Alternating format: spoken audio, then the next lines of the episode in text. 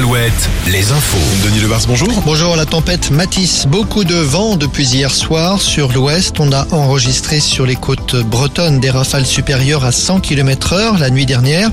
En Bretagne, justement, des coupures de courant ce matin. Plus de 8000 foyers privés d'électricité.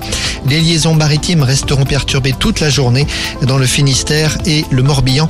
Et puis dans la Vienne, une tornade ce matin entre Poitiers et Loudun sur la commune de Saint-Jean-de-Sauve. Il y a des dégâts sur plusieurs bâtiments, mais heureusement pas de blessés.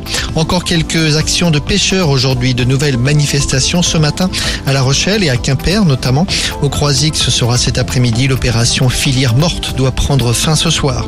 La plupart des organisations syndicales seront présentes mercredi à Matignon pour la rencontre avec Elisabeth Borne. Ce sera le cas notamment de la CGT, la nouvelle première secrétaire l'a indiqué ce matin. Elle s'appelle Sophie Binet et on ne l'avait pas vu venir. Elle ne figurait pas parmi les favorites pour succéder à Philippe Martinez. C'est la première fois depuis la création de la CGT il y a 128 ans qu'une femme est à la tête de ce syndicat. À Bordeaux, trois hommes doivent être présentés à la justice aujourd'hui. Il s'agit de l'enquête sur l'incendie de la porte de l'hôtel de ville.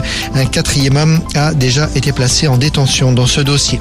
Et puis retour sur les événements du week-end à Sainte-Soline. Le maire de Vanzay a décidé de porter plainte pour des dégradations commises par la présence massive de manifestants.